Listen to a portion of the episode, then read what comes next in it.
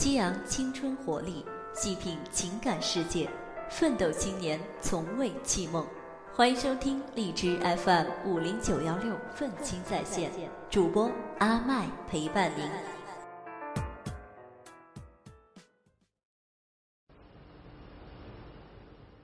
这是二零一三年一月份北京的 PM 二点五曲线，一个月里头二十五天雾霾。我当时在北京。但我这一年里反复看这条曲线的时候，想回忆当时有什么印象、什么感觉，但是记不起来了。那时候大家都说，好像这场雾霾是偶然的气象原因导致的，就没当回事儿。那个月里头，我还去了四个地方出差：陕西、河南、江西、浙江。回头看视频里的天空，当时的中国正被卷入一场覆盖了二十五个省市和六亿人的大雾霾，但我置身其中，浑然不觉。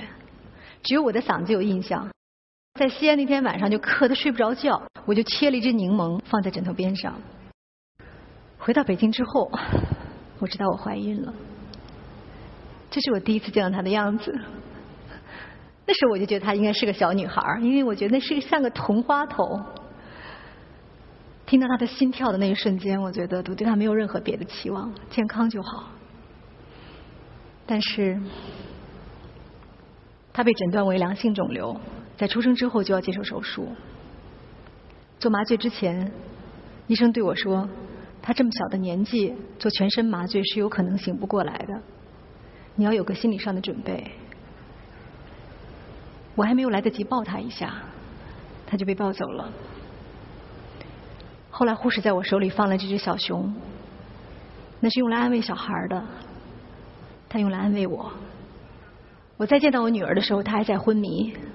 医生对我说：“手术很成功，但有一件事情你要原谅我。”他说她太胖了，所以刚才麻醉的时候，我们扎了好多针眼才找到静脉。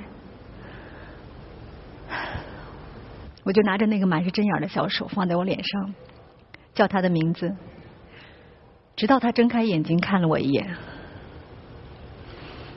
我是一个非常幸运的人。后来我辞职，陪伴他，照顾他，只要一家人在一起，平安就好，健康就好。但是回家的路上，我就已经开始感到害怕了，全是烟熏火燎的味儿。我就拿一个手绢捂在他鼻子上，这样做很蠢，因为他会挣扎，就会呼吸的更多。以前我从来没有对污染感到过害怕，去哪儿我都没戴过口罩。现在有个生命抱在你怀里。他呼吸，他吃，他喝，都要由你来负责，你才会感到害怕。那场雾霾持续了差不多两个月，他让我意识到这件事情不是偶然发生，也不可能很快过去了。他就是我十年前在山西生活的时候我看到的天空。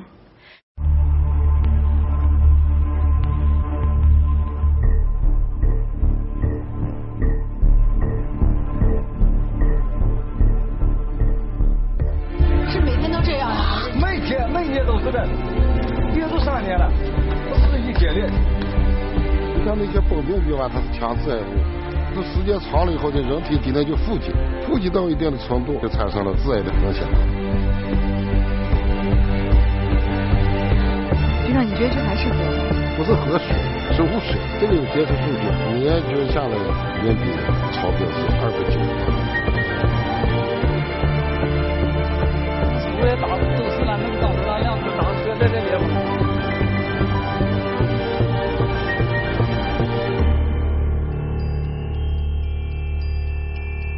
那你见过真正的星星吗？没有。你见过蓝颜色的天吗？见过蓝一点的。你见过白云吗？没有。二零零四年，我采访这个六岁的小女孩的时候，无论如何我都没想到，他所说的，就是我女儿可能会面临的一个世界。这是二零一四年，整整一年的北京，只有空气优和凉的时候，我才能带她出门。但是这样的天能有多少呢？污染天数一百七十五天，这意味着一年当中有一半的时间，我不得不把她像囚徒一样关在家里面。十年前，那个环保局长对我说了一句话：“孝义是山西的缩影，山西是中国的缩影。”短短十年，我眼睁睁的看着它成为现实。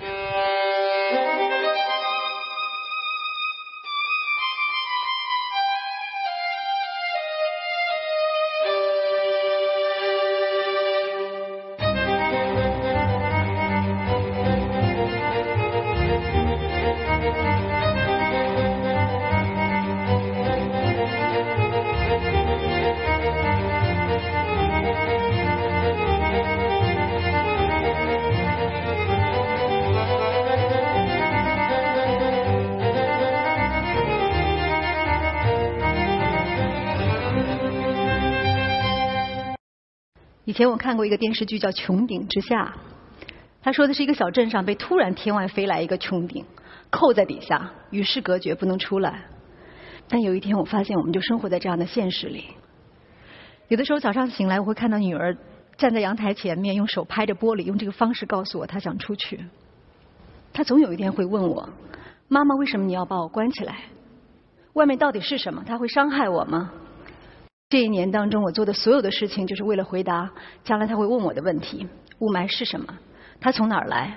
我们怎么办？雾霾是什么呢？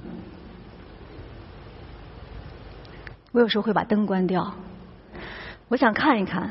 我知道 PM 二点五就存在这当中，它们是一些空气动力学直径小于二点五微米的颗粒，所以它们才能折射大量的可见光，留给我们一个能见度很低的世界。但是我看不见它，因为肉眼能看到的颗粒物最小的也是它的二十倍。换句话说，这是一个看不见敌人的战争。只有一个办法，我能把它拽在眼前，就是这个。这是一个 PM 二点五的采样仪，我可以把一个非常干净的采样膜放在里面，然后我就背着这个仪器二十四小时。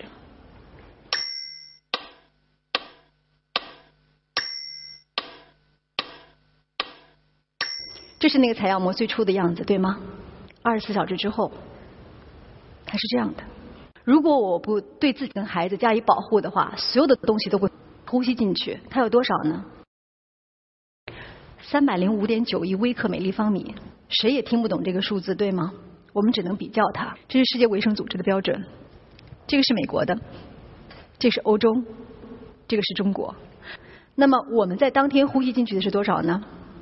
几乎是中国标准值的五倍，但这只是一个听上去有一点耸动的数字而已。我很想知道那个采样膜的里面到底是什么物质，我就请北大邱新华博士给我做了一个测试。他分析出来的结果是这样：当中有十五种致癌物，其中世界上最强的致癌物苯并 A 比，它是国家标准值的多少倍呢？十四倍。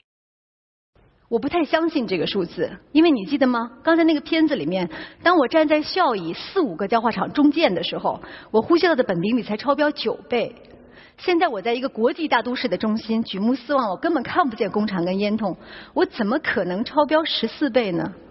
邱博士自己也怀疑了，他说不太可能这么高吧，我再算一次。第二天他给我打了一个电话，说没错，就是十四倍。大量的样本显示，有很多人比你更高，超标二十倍。所有这些致癌物都附着在就你刚才看到的那个黑色的采样膜的表面，这种叫做黑碳的物质上。它非常小，只有零点二微米，但是它是一个锁链的结构，所以如果它打开的话，两颗黑碳能有多大？能有整个篮球场那么大。所以它可以吸附很多的致癌物和重金属。在中国，这样的黑碳有多少呢？这是二零零九年 NASA 做的一个测算。那个紫的发白发亮的地方是中国，它像幽灵一样在我们的上空飘荡。所以我就去找了北大，我知道他们有一个实验室，我说我能不能当一个志愿者？你把我放在一个高浓度的一个实验舱里面，测试一下我的身体反应，这样我可以告诉大家。他犹豫了一下，对我说：“不好意思，这个实验没法做。”我说：“为什么？”他说：“因为你知道，每一个实验都需要一个伦理安全值。”这个安全值要保证受试者不能受到太大的伤害，但如果我设定这个值的话，外面大气比里面实验舱的空气浓度还要高。换一句话说，就是我们每个人都生活在一个终生暴露的实验舱里。它的结果会是怎么样的？北大换了一种实验方式，他们就直接测试人们在日常生活中身体的反应，长达一年。我自己也参与和体验了这个实验，这是我得到的结果。我自己有呼吸道炎症，是易感人群。细颗粒物会影响呼吸系统，增加气道炎性反应，还会增加进一步影响心血管系统。超细颗粒物升高跟心脏供血能力降低有关系。这段话我念都念不通，因为我不明白是什么意思。所以在科学家的帮助下，我们把它做成了一个动画。我是 PM 二点五，我的弟兄很多。多环芳烃，各粒重金属，每一个都带着利器，在攻击人类的闯关游戏里，我很少失手。第一关鼻孔，鼻毛和鼻涕能挡住外来异物，百分之九十的直径大于十微米的颗粒物都在这里阵亡，但挡不住我。第二关，咽喉。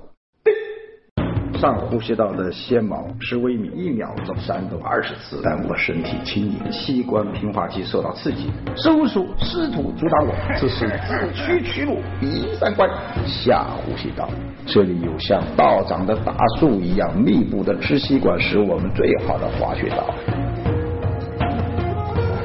我们一路跟白细胞、淋巴细胞等交手混战，人类因此引发革命炎症。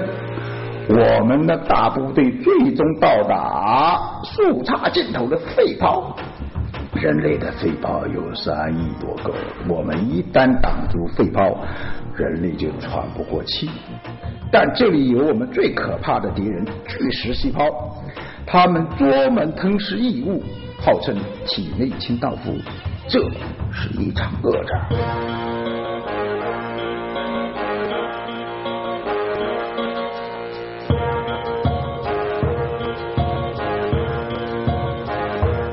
人多，而且有难以分解的内核，加上重金属的毒素，巨噬细胞很难消化，容易细胞器破裂而死。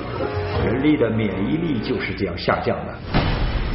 我们还有一种刀锋战士，力径小于零点五微，可以穿过肺泡膜直接入血，沿途损伤血管内膜，让人血管变窄，血压升高，引发血栓。我们甚至可以通过肺循环来到人类的核心中枢，向我们的心脏发起总攻，造成心肌缺血，损伤心律混乱，引发心梗。战斗吧，人类！你们的每一刻呼吸，我都在。这个是中科院提供给我们的测算。这个复杂的图表显示的是，当 PM2.5 的值升高的时候，人群的死亡率是随之上升的。这个趋势的测算，很多科研机构都做过。我看到中国的前卫生部部长陈竺的测算结果是，在中国每年因为大气污染过早死亡的人数是五十万人。在这场跟人类的战争当中，我们最脆弱和最容易受到伤害的就是我们的孩子和我们的父母。这些小孩大多才两个多月大，还没有出过门，但是已经得了肺炎，他们在接受雾化治疗。那么他们的父母让我拍下他们，怀疑是重雾霾期间因为没有防护导致的。但医生跟他们说，我只能给你诊断为不明原因肺炎，因为我们还没有目前的流行病学调查。但我可以告诉你的数据是这样的：在二零一三年一月份重雾霾期间的时候，我们整个国家。有二十七个城市都出现了急诊人数的爆发性增长。有的时候，我们小区的妈妈们会聊起这件事情。有一个妈妈就问我说：“可是那该怎么办呢？要不要把小孩尽快的送到雾霾天里面去，让他们锻炼锻炼、适应适应？说是不是不能让孩子输在起跑线上？”曾经空气污染严重地区洛杉矶的一位预防医学专家告诉我们：到底把小孩暴露在高浓度的空气里面，能不能够产生适应性？I don't think we have any information that suggests that exposing your child to air pollution is going to help them to adapt. If we expose them on day one, they lose some function. If we expose them on day two, they don't lose the same amount. But that's because not that they have adapted, but because they've already lost the function and they already are injured. It has been shown in several studies around the world now that children in cleaner places grow faster than children growing up in a more polluted area poor lung function early in life is a predictor of lung problems later on in life. And so, doing something about the air while a child is growing, you can make a change in that child's life. 这是我们家楼下，前两天雾霾严重的时候我拍的，当天 AQI 已经超过了五百，爆表，严重污染。可是我楼下这个小学，孩子们还在打球、跑步、玩耍，在运动的时候，人的呼吸量会增加五到十倍。然后我看着他们，我意识到说，我不可能一直保护我的孩子，总有一天他到社会当中去，呼吸是没有办法选择，也没有办法逃避的。你的每一口呼吸，它都在。一个成年人像我们这样的人，每天要呼吸大概两万五千次。天长日久，日积月累，这些东西在我们的肺里面会是什么样子？我们非常感谢在北京肿瘤医院有一位患者和医生同意我们拍摄记录了这一场手术。她是一个早期的肺癌患者，她是一位女性，五十多岁，在医院的财务室工作，她跟家人都没有吸烟史。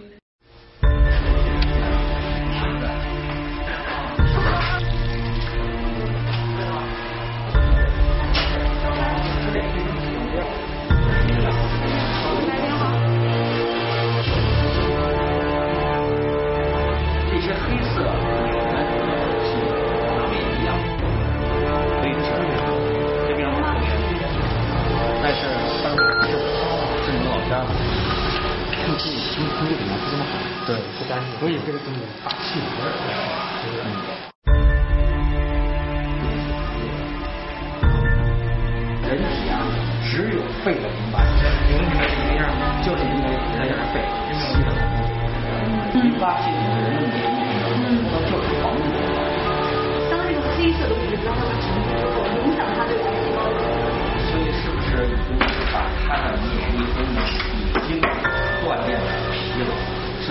今年的世界卫生组织 WHO 呢，已经把肺的慢性疾病划为肺癌的高危因素。让我们非常安慰的是，这样手术很成功，所以患者在肿瘤摘除之后基本可以康复。医生就把这个黑色的淋巴结摘下来之后拿给他的家人看。那家人问：“那您能告诉我，到底我爱人为什么会得肿瘤？”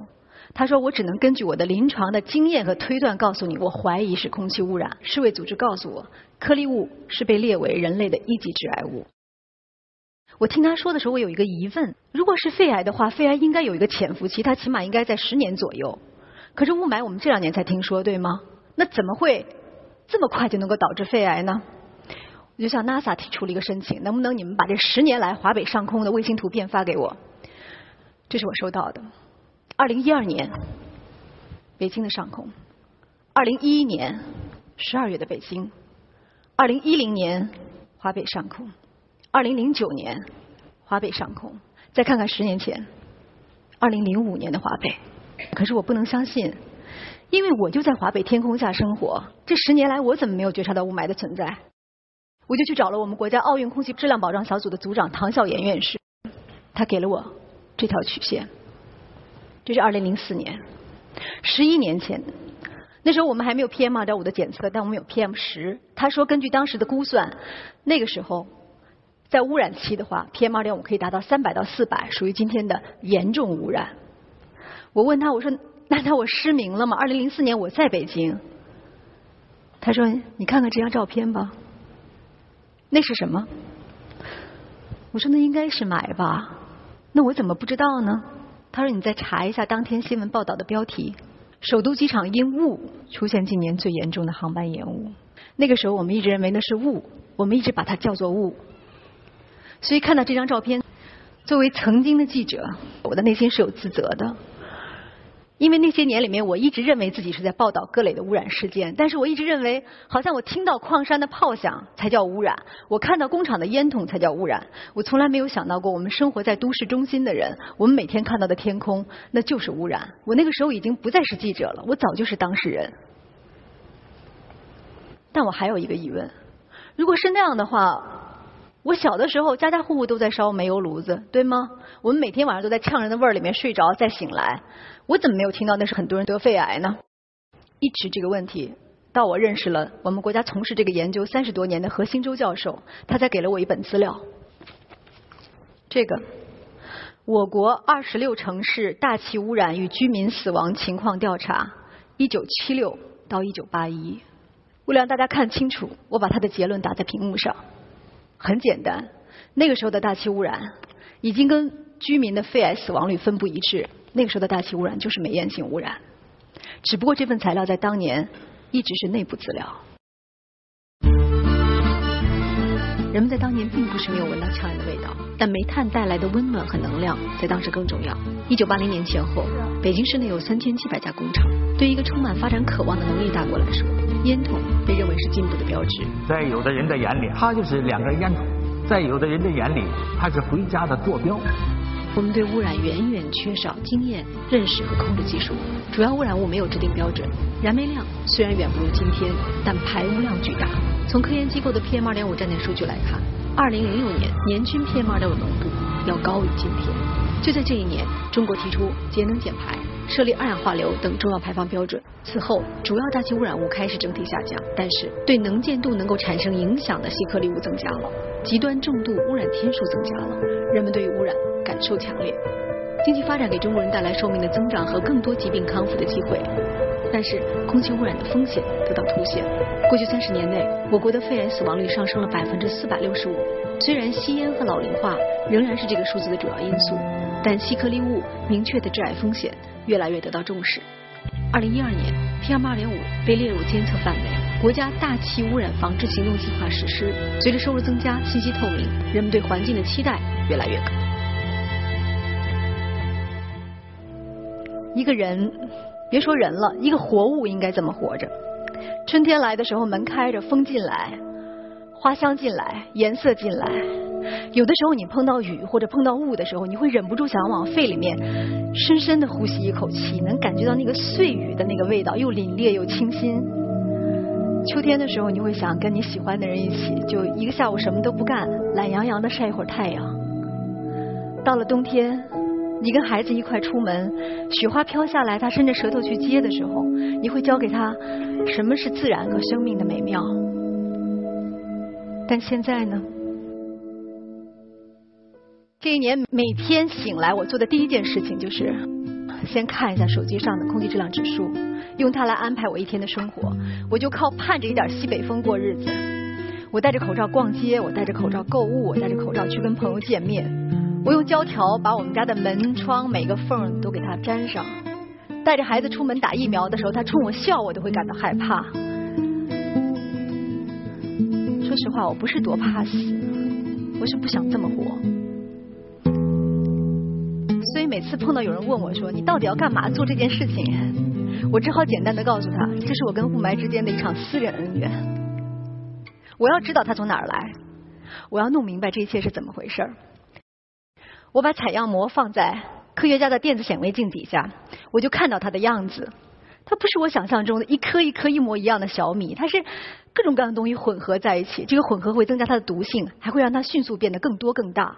它们之间可以发生化学反应。中科院告诉我，它的来源是什么？燃煤、燃油、生物质燃烧、工业、养殖、化肥、扬尘，绝大部分都跟人类的活动有关系。如果你对它加以归纳的话，你会发现它的大部分从哪儿来？这就是结论：中国的 PM2.5 百分之六十来自于燃煤和燃油，也就是化石能源的燃烧。PM2.5 早在人类出现之前就已经存在。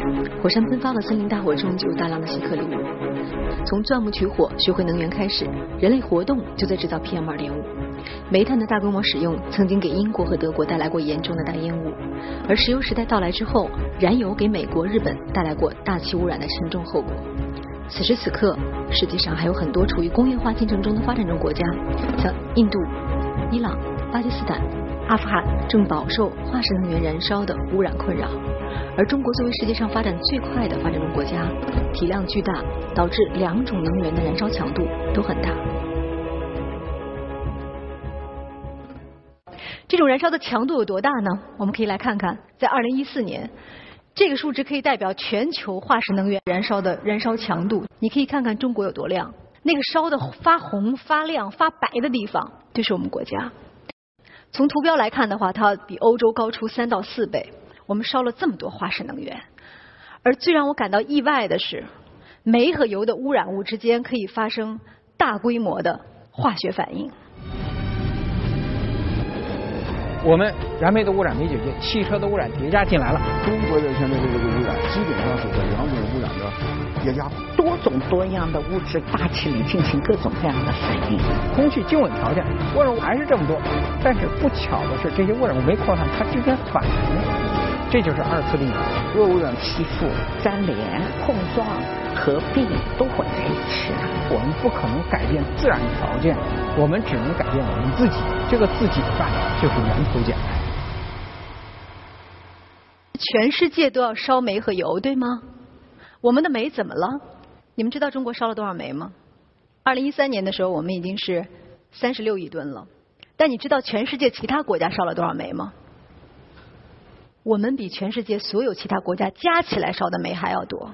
上一个达到过这样消费量的是一八六零年的英国，但在之后他们为此付出了沉重的代价。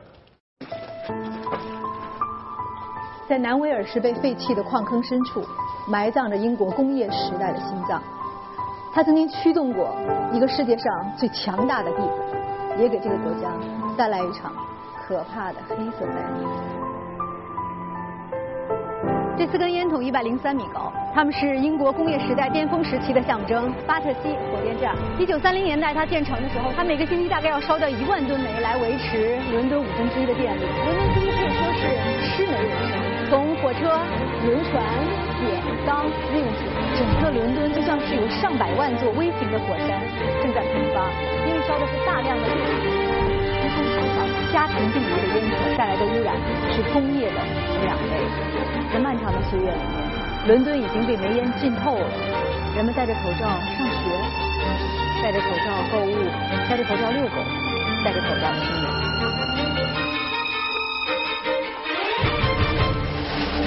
灾难。来的那天是一九五二年的十二月五号，冷空气横跨了英吉利海峡，覆盖了整个泰晤士河的河谷，把煤烟控制在了云层之下，没有办法扩散。Poison smoke is closed down. Residents have difficulty in breathing the murky air. 人们走在大街上，没有办法看到自己的脚，甚至要靠盲人来领自己回家。交通警察大灯照着自己，免得被车撞。全伦敦一片死寂，你只能看到救护车，因为他们要运送那些生命垂危的人。但是他们走在街上，只能靠前面有人拿着火把来为他们照明。前前后后，在这场大烟雾中死去的一万两千人，死者的肺部组织切片经过检验被确认，他们死于长期吸入烧煤产生的黑炭和短时间内吸入的高浓度的含有重金属的颗粒。清洁空气联盟的测算显示，伦敦当时空气污染的程度可能远超中国当下。虽然当时并没有 PM 二点五的检测，但是大烟雾事件发生时，二氧化硫的浓度超过世界卫生组织标准的一百九十倍，比中国 PM 二点五超标的倍数高出一个量级。所以在一九六零年代，在这个大烟雾事件发生完之后，其他的国家纷纷开始减少和控制自己的煤炭用量。但当时恰逢中国改革开放的开始，这个已经封闭了多年和落后了多年的国家，迫切的需要一种巨大的能量来让自己起飞。它的选择是煤炭，这是它增长的曲线。能跟随我们其后的是现在的印度。印度很快会成为世界上第二大煤炭消费的国家，而且印度的工业现在对重要的污染物的排放还没有规定的标准。印度也是世界上空气污染非常严重的一个国家。那中国这么多煤用在了哪儿呢？二零一三年的是三十六亿吨，我们可以看一下，它其中三亿八千万吨烧在了京津冀，而这三亿八千万吨当中有三个亿烧在河北。我觉得很意外，因为我一直觉得是我们山西人才烧煤，河北什么时候烧成这样了？我清华的郝敬明院士告诉我说：“你听没听说过全世界的钢铁产量排名？”他说是中国第一，河北第二，唐山第三，美国第四，还补了一句说唐山瞒报产量第五。用煤多、工业多不一定代表污染吧？别的国家也用钢啊。他说：“你去一趟唐山看看就知道了。”所以去年的十月份，我就跟环保部的华北督察中心一起带着无人机去唐山，想去巡航一次。啊，有一股烟，看到吗？现在是雾霾太大，不清。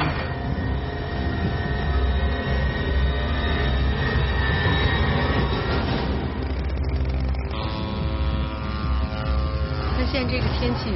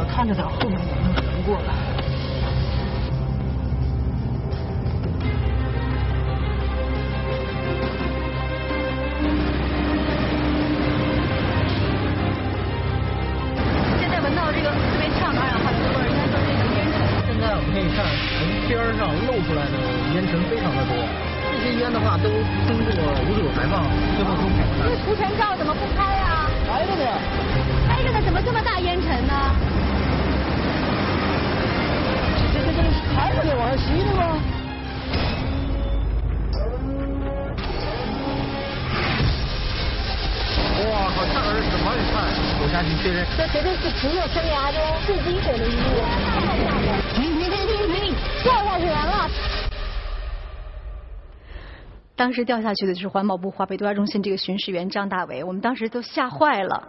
就因为这个工厂里头夜里头它没有灯，然后也没有任何警示，这有一个差不多三米深的坑，里面都是钢筋跟水泥。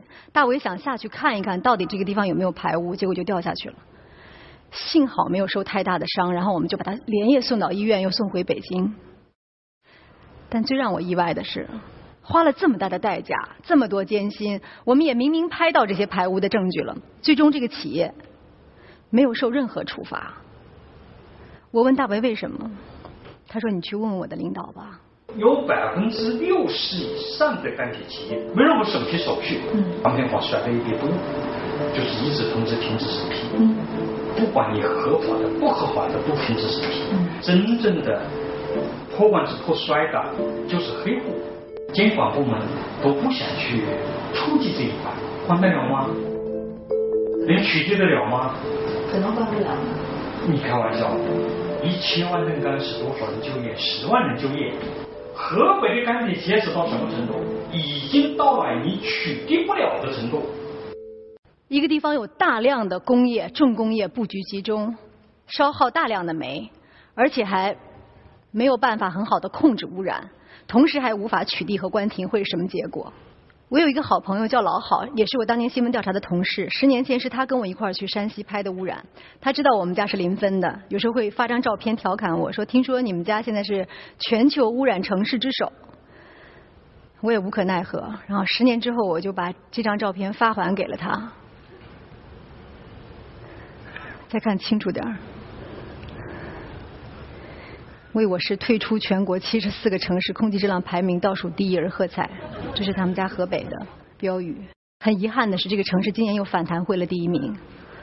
但这种玩笑真的是让人心酸，而且对一个居住在北京的人来讲，只要偏南风一吹，从河北来的污染物会这样过来。空气是没有墙的。什么叫同呼吸共命运？这就是。我还有一个朋友叫老范，他呢是江苏人。以前我跟老郝两个人是争论 B 省还是贵省更污染的时候，他就在旁边说：“哎呀，我们南方人真的不知道什么叫污染。”现在他们华东也沦陷了。但他很奇怪，他说：“不可能吧？我们华东至少跟煤应该没有关系，因为我从小到大都没见过煤。”对。我给他看这张图，这是你们家的钢铁厂，这是你们家电厂，这是你们家附近的水泥厂。在你们江苏，每三十公里就有一个电厂，而且这些企业现在排放的情况怎么样呢？在这儿我们就能看到，此时此刻他们的排放，红色的全部是超标企业。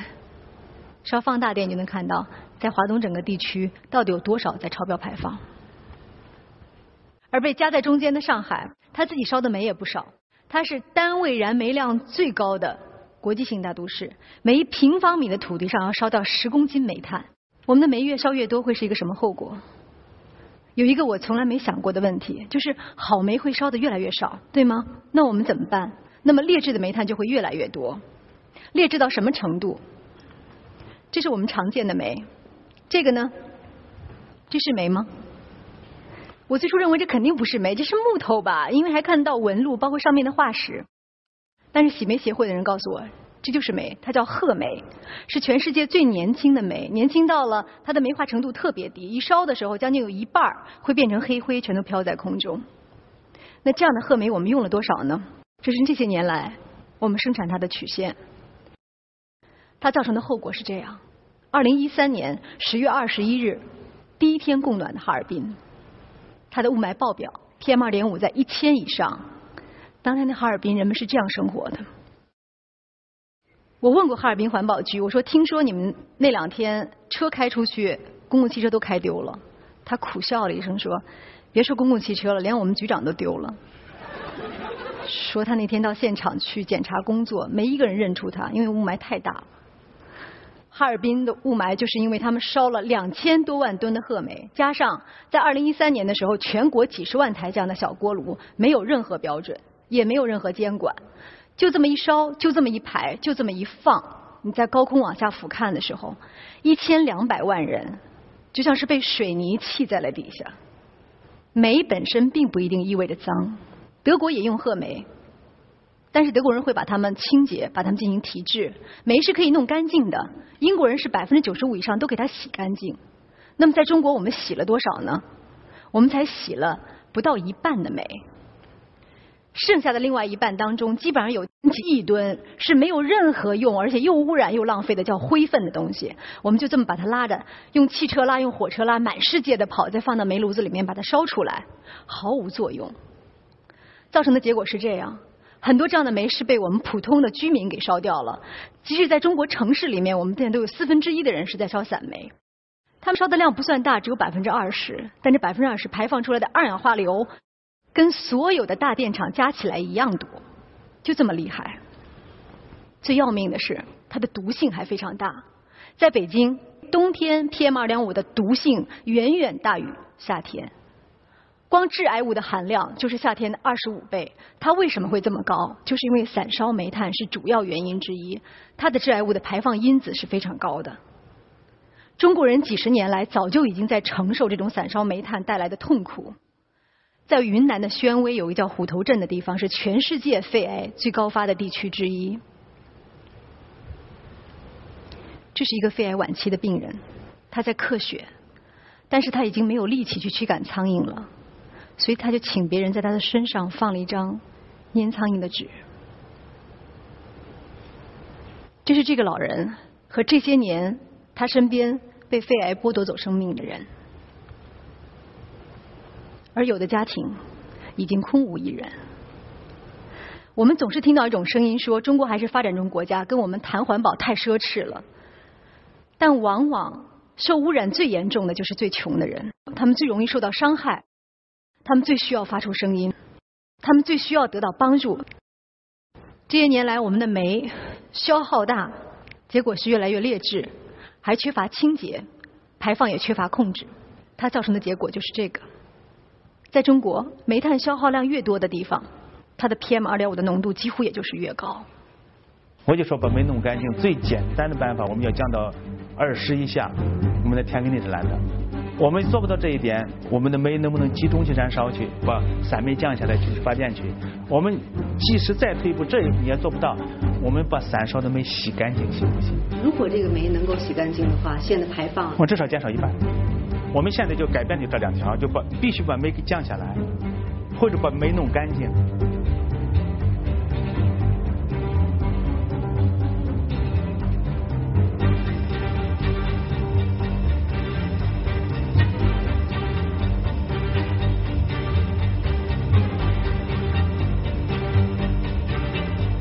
如果我们目前的环保设施就目前全百分之百的到位了，我们的尘排放跟我们的二氧化硫排放应该比现在低百分之六十，我们的氮氧化物排放应该低百分之三十五。咱们中国的污染治理，第一得靠管理，第二还得靠，第三还得靠管理。习总说，法律的尊严在于执行。中国用三十年的时间走完别人一百年走过的工业化的道路，所以我们煤的污染之上。还要再附加油的污染，那么我们的油怎么了？我们的油大部分烧在车上，我们的车在十年之间增加了将近一个亿。光北京二零一零年一年，我们增加的车是多少呢？八十万。八十万是什么概念？就是把所有这些车头和尾这样连起来，可以从北京排到深圳，然后再从深圳排回来，这是一年增加，造成的结果就是这样。北京本地的污染源当中最大的。就来自机动车。还有一个城市出乎我的意料，某城市一年的雾霾日达到两百天以上。你可以猜一下这是哪个城市？哪个？再看一次，青海、青岛、杭州。说实话，我跟你一样吃惊，是因为我一直以为这叫山色空蒙雨亦奇。后来我就打电话问杭州市环保局，他说是，因为它是全国人均机动车保有量最大的城市，平均两个人一辆车，所以它的机动车污染要占到百分之四十。那车多就污染吗？大家经常听到的一个问题是：东京不是比北京车多吗？我们怎么没有看到这么严重的污染呢？北京市交通委给我的解释是这样的：东京百分之九十以上的人在坐轨道交通。他们只有不到百分之六的人在开车，北京有多少呢？北京百分之三十四的人开车，而且是在中心城区，基本这么堵着。一堵的时候，一怠速排放是两倍以上，一刹车重金属的排放会更多。所以在北京每天高峰期的时候，六环以内每一个小时的 PM 二点五的排放量是多少？一吨。北京人在五公里以内开车的有多少？将近一半。而且我们当中有百分之十二的人是在。两公里内开，我们有百分之七的人是在一公里内开。一公里是什么概念？出门可能去一趟超市、去一趟菜市场的概念。难道就我们爱开车？也许有一小部分人是这样，但不会这么多人都没有理性吧？我们有辆车，那有宝宝之后，我们的约定是，除了老人、小孩、机场、医院，我们基本不开。我先生每天要上班，那他呢就骑自行车。骑自行车在我们家楼下是这样骑的，只能这么骑。为什么呢？这是我们的自行车道，它基本上天天就被车这么压着。北京五百多万辆车，只有一半是有停车位的，但没有一辆停在半空中，所以它就压在自行车道上，压在人行道上，就这么开。当然，全世界人性都差不多，不管的时候都这样。我们看看伦敦，当年好像也这么停的，后来伦敦就装了这个计时收费器，然后是这么停的。后来伦敦又提高了自己的停车费和拥堵费，然后车是这么停的。前两天听说深圳也这样了，说收了高额的停车费，然后深圳的同志们是这样停的。五十年前东京也这样，不是很容易的，所以他们用了很长的时间才一辆一辆的把它清出去。这是对城市的精细化管理的一个考验。爱车的人还会有另外一个疑问，就是这张照片，北京的夜里没有车，对吗？那为什么污染也这么严重呢？它真的是车带来的吗？我也一直有这个困惑，一直到中科院提供给我这张图表。在北京每一天在凌晨的时候都会出现污染的峰值，而且是每天恒定出现，永远比当天下午的时候有机碳的排放大概要高出两倍。这到底是什么东西？我也想知道这个答案，我们就去了延庆。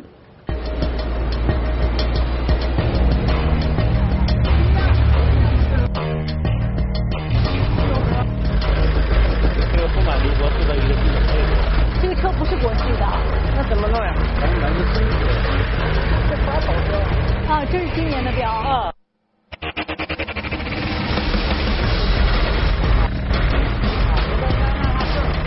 三点九是什么概念？好。啊？我的。那就是意味着没有任何排放。没有，基本上没有排放。绿标。国三。哪核发的？河北省环保厅。没有看过是国三，咱也不懂这，对不对？咱只是白痴。咱是那个就是用蛋奶油，这是不是保障啊，对对这个都是大面积造假，或者说说的更严重一点，叫全面造假，这个行业内的秘密，百分之九十基本配合不到。这是个什么排放？如果三三万辆车进城，那就相当于几百万辆车还在夜里还在跑。没有任何排放设施的时候，它的排放会是一个什么结果？只这一辆车，只一项颗粒物的排放，它就是国四车的五百倍。所以柴油车的比例也不算高，它跟散煤差不多，并不多，只占百分之十七。但是它的氮氧化物的排放要占所有机动车的百分之七十。它的一次性颗粒物的排放要占到多少呢？百分之九十九。还有更可怕的事情是，柴油车的尾气排放出来的颗粒物毒性远比一般的大。多环芳烃是致癌物，但是柴油车排放出来的是它的升级版，叫硝基多环芳烃，它的致癌性要高出一个量级。我在延庆的时候看到这些柴油车司机，他们本人就是这种柴油车尾气最大的受害者，是癌症的高危人群。而且去处罚他们显得很不合情理。他花的是真金白银自己的钱，他买的是有国家核发贴了合格证的车，有什么理由去处罚他呢？如果要问责的话，首先应该问的是造假车企的负责人吧。也是想请您说一下，为什么会出现生产的时候就没有装这个后处理装置呢？呃，有些出口的车，它还在出口那个非洲啊，其他地方还在装，还在那个国一、国二、欧一、欧二、欧零的都还有，也非洲的。但你这个车贴的是国四的标呀？呃，那可能他就是他们就是出口，比如说出口卖个出口的，呃，你的意思是贴错了？这样一种状况。您的意思是贴错了？对呀，他有可能贴贴他自己认为什么有人要啊，就就就就买了。不知道非洲兄弟听了什么感觉？企业一定会有自己的一个辩解和理由，但是我好奇的是。十几年来，如果说这种全面造假、普遍造假都存在，而且监管部门知道的话，为什么不去处理他们呢？我们不是有法律吗？我们不是有缺陷汽车产品召回的管理条例吗？你这样的产品是可以召回的呀。但是从二零零四年到现在，这个法律在这类车辆上用过多少次呢？一次都没有。为什么？我得到的答案是这样的：就只有当它处于危及人身和财产安全的不合理的危险的时候，才能召回。人家说了，这个环保设施不装跟安全有什么关系？又不会出人命，所以就没有召回的依据。那我们有没有处罚他、让他销毁的权利呢？我们有，《大气防治法》已经规定了，你既可以让他停止违法行为，可以罚款，也可以让他没收销毁。那二零零二年这条法律到现在以来，十几年过去了，他用了几次呢？一次都没有。为什么呢？我得到答案是这样的。必须由依法行使监督管理权的部门来行使。每个人都说我不知道这个部门是谁。那一共跟这个机动车管理的就这几个部门，我就挨个问了一下。我先问了一下环境保护部，环保部说听说不是我。我又问了一下工信部，工信部说绝对不是我。我又问了一下质检总局，质检总局说应该是我们三个吧。也许他们的困惑有一定的理由，就是你这个法律怎么不说清楚，到底谁管呢？那我只好问全国人大了。我又问了全国人大，他们给我答案是这样的：这条法律执法主体确实不明确。这在我们的立法当中是非常少见的情况。为什么偏偏在大气法的五十三条当中就会出现这样的情况呢？当时我们问过，就是你大气法为什么要这么写？要为什么不直接写？人说，就是因为当时定这条的时候，很多部门也反对，不能你环保管。但是最后这法就过不去啊，过不去，最后它等于就用一个就是模糊的写法，就是叫有执法权的，就是去做。那听上去就是你们三家都查了吗？但是实际上你还是没管住，合格证全是真的，车型也全是真的，环保部门也发了那个绿标了，维持国四的，没有一个部门去看那个车到底是什么，只有那个车是国一。你说你有执法权，也不会有人说有问题，那你就是执法。环保部门肯定有这个作证的这个这个嫌疑，这个我承认，这个肯定是这样，人家没有没有在追。那你们这些年来，你们执法连点牙齿都没有。我现在就张不开嘴，我怕人看见我没牙。你环保尴尬，不就尴尬在这吗？尴尬的不光是环保部门，车企也挺尴尬的。那个造假的老板后来就跟我说，如果环保部能够去执法，去抓那些造假的车辆的话，我保证第二天就生产真的。否则的话，我生产真的，别人生产假的，我明天我就垮了。然后我就问丁燕，我说你觉得人家说的合理吗？他说合理。不执法的结果就是逼别人作假。车企还有一个说法，说我们国四的标准早就已经确定了，让大家上新车，但是国四的油迟迟不供，而且供上来的油品质也不高。我们就在延庆的时候随机抽查了这辆柴油车，这是在北京加的柴油，已经是非常好的，全国最高的水平了。但是它的柴油测出下来之后，它是欧盟和日本，包括美国的二十五倍，这样的一个柴油品质。那我们的汽油是一个什么品质呢？这是环科院发给我的一张表，这张表我每年看都会很痛苦，因为完全看不懂。还好他们给了我一个结论，就是这代表我们国家的油品长期比发达国家低两到三个等级。只要提高一个等级的话，我们排放可以减少百分之十。我们看上去有好油，我们有国四以及以上的油，但这部分油只占百分之三的比例。这就是杭州的痛苦。杭州有钱。想买好油，但是二零一三年之前就是没有，费了九牛二虎之力，你只能烧国三的油。即使在北京，看上去我们的硫含量跟欧洲已经接轨了，跟美国已经接轨了，但是你再看看下面这四项，咱们都看不懂的数据，但是里面深埋着一些危险。要么它们就是增加大气的氧化性，形成颗粒物；要么就是增加毒性。最后一项蒸汽压，它增加的是汽油蒸发出来到空中的强度。我原来想蒸发能蒸发多少啊？后来环科院的专家跟我说：“你看看这段视频吧，这是用红外线拍摄的。加油站如果不加这个油气回收装置的话，它蒸发出来的量是这么大，每一升大概要蒸发出一点五克到大气空中来。而且我们平常开车的油箱也会自己蒸发出来。”它蒸发强度大到什么程度？就是在北京，我们光蒸发出来的碳氢化合物，就比汽车尾气排放出来的还要多。而这一项物质是 PM 二点五的重要原料。那为什么我们不赶紧把油品弄得干净一点呢？石化行业的回答是这样：因为国家标准不够高。这个说法看上去是合理的。你没有不理由去要求企业去生产比国家标准更高的油嘛，对吧？那我们就去问环保部、环科院参与制定油品标准的人，你为什么不把标准定高一点呢？他给我的答案是这样的：这个小标委呢，就是绝大部分、大部分吧，嗯，还是这个石化行业的人，大概是百分之六十七左右，大标委更多。大标委几乎，我记得好像是百分之九十以上都是石化行业的人。标委会的秘书处也在石化行业那儿。那这个标委会的委员会主任也是石化行业的委员啊。我曾经还以为你们可能能有一票否决权呢。照说应该是吧？嗯，环保嘛。这个月薪这个苦笑实在是给我的印象太深了。说我唯一能体现我存在感的，就是进门的时候在签到本上写我名的时候，因为以前我连个投票权都没有。他说他们也会极力的想要推动这个油品的升级，但是石化行业往往的解释是这样的：我们国家的石油很大一部分从中东进口来，对吗？然后比如说伊朗的油很多是重流油，在德黑兰他们自己也承受着这种油品质量不好带来的困扰，雾霾很大。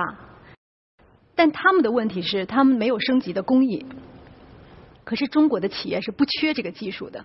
双方的分歧在哪儿呢？就在钱上。国三升国四的时候，环保部说一升七分钱就够了，石化行业说那不行，得五毛钱。我说那你们双方就摊开成本算一算嘛，到底是多少钱？很简单的事情。他又苦笑了一下，说别说是我了，你去问问发改委、财政部，你看他们能知道吗？控制不了。我比如说你们是总书记，你这个小孩要学坏，你做母亲的有什么他的办法？真的全心全意打一顿呗，别天天打。要不人家是个孩子，不会倒投币倒饭的。他们在你们面前，人家更不搭理我嘛。他复辟单位，你你拉什么招啊？他搭理你啊？你价格是不比不今天不涨价，明天别上不涨，你涨不涨？不涨我都要工厂，就这话。我不知道环保部和发改委说的这些话是不是真实，有没有依据，所以我需要查证。我就向我们国家的石油标准委员会主任。和中国石化集团前总工程师曹祥红先生提出想见面跟他聊一聊问几个问题的想法，然后他同意了。如果是石化行业的人占多数的话，而有可能会损害到了大众一些公共。组织石油产品标准的制定，不应该找一个不懂炼油企业的人。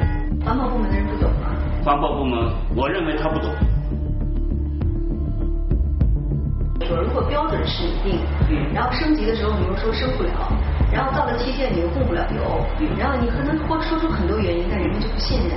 但是中石化不牵头来起草，只有能力来起草这个东西。比如像有的国家，第一，它的环保部门有懂行业的人；对。第二，他在提交这个草案之前，他就会跟石油行业的人有充分的接触、了解、沟通、博弈。到最后的时候，他的健康报告、他的经济报告全部都提供给委员会。然后通过公开的一个程序，让大家来做研判，而且都有彼此发言、彼此辩论的一个机会。如果是这样的一个方式，您觉得是可以考虑接受？那可以接受。我早就想信任这个标准化委员会主任。真的，外面人说你摆摆上中石化，中石化的人说你吃里扒外，啊，里外不落。能不能把自己的这个不管投入还是升级的所有的成本能够公示？现在。社会上自然的对中石化、中石油这样的企业有一种这个不信任感。您这个，我们很多人不讲辩证，只要是有缺点就不你不签话了，越描越黑，还不如不说。会想到为什么我们不把标准提高一些，用它来倒逼优品升级？万一升级了，因为弹幕引起的社会不稳定、社会动荡，那有没有可能成品油市场干脆彻底放开，这样可就不存在断供的可能吗？弄得不好就出大事了，不是俺们二狗谁都可以来搞经营的。他可能会想着，那为什么中石化、中石油挣钱呢？大家也都可以挣钱。是大家都可以挣钱，所以我同意深化改革，逐步放开。如果是国家要决定说推动这样的改革，那你国家去研究去，可能会有什么样的风险？大家会觉得说，现在你中石化已经是一个世界五百强之一了。刚刚公布的是去年的营业收入是两万亿，它是一个如此庞大的一个国有企业了。那么为什么不能够在这个呃关于环境问题上，能够更多的承担起自己的社会责任呢？中石化是大，就像一个人很胖，但是虚胖。全世界的石油企业都会去尽量的维护自己的行业利益，这是一个公司的天性，这无可厚非。我们很想知道说，其他国家到底是谁在制定这个标准？这是我们目前为止查到的结论。澳大利亚、韩国、日本、墨西哥、加拿大，基本都是环境部在主导标准。即使是欧盟这样的欧洲标准委员会来定的时候，它会有行业协会的声音，但是也没有出现过由石化行业来主导标准制定的情况。那为什么在我国，国家车用燃油质量标准是由石化行业主导的呢？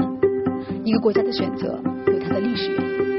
上世纪六十年代，我国石油处于极度紧缺状态，长安街上的公交车需要头顶一个煤气包行驶，远未到考虑燃油环保指标的时候，环保部门也未成立，所以标准的制定是由当时石油部下属的石油化工科学研究院负责。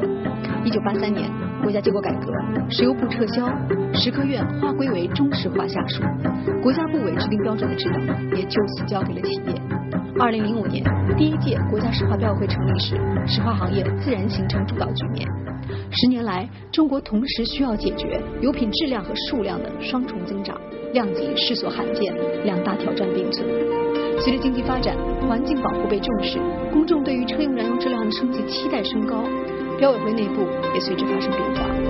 虽然石化行业仍然保持一半以上的优势比例，但是非石化行业人数两年内已经有所增加，并增加了投票设置。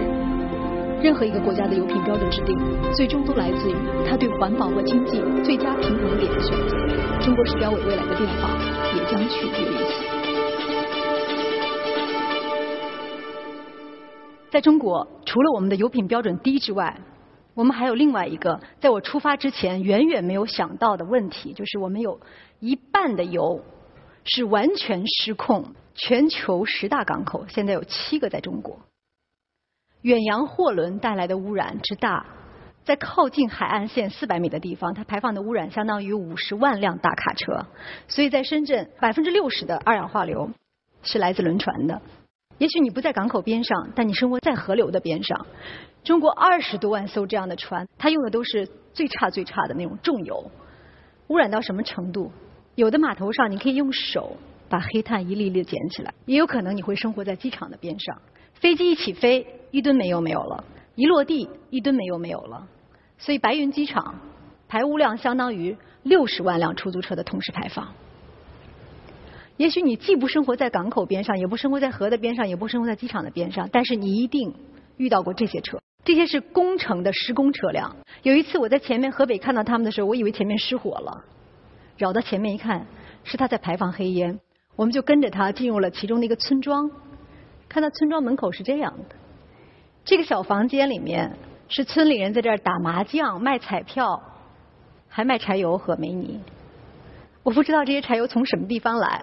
当时我们跟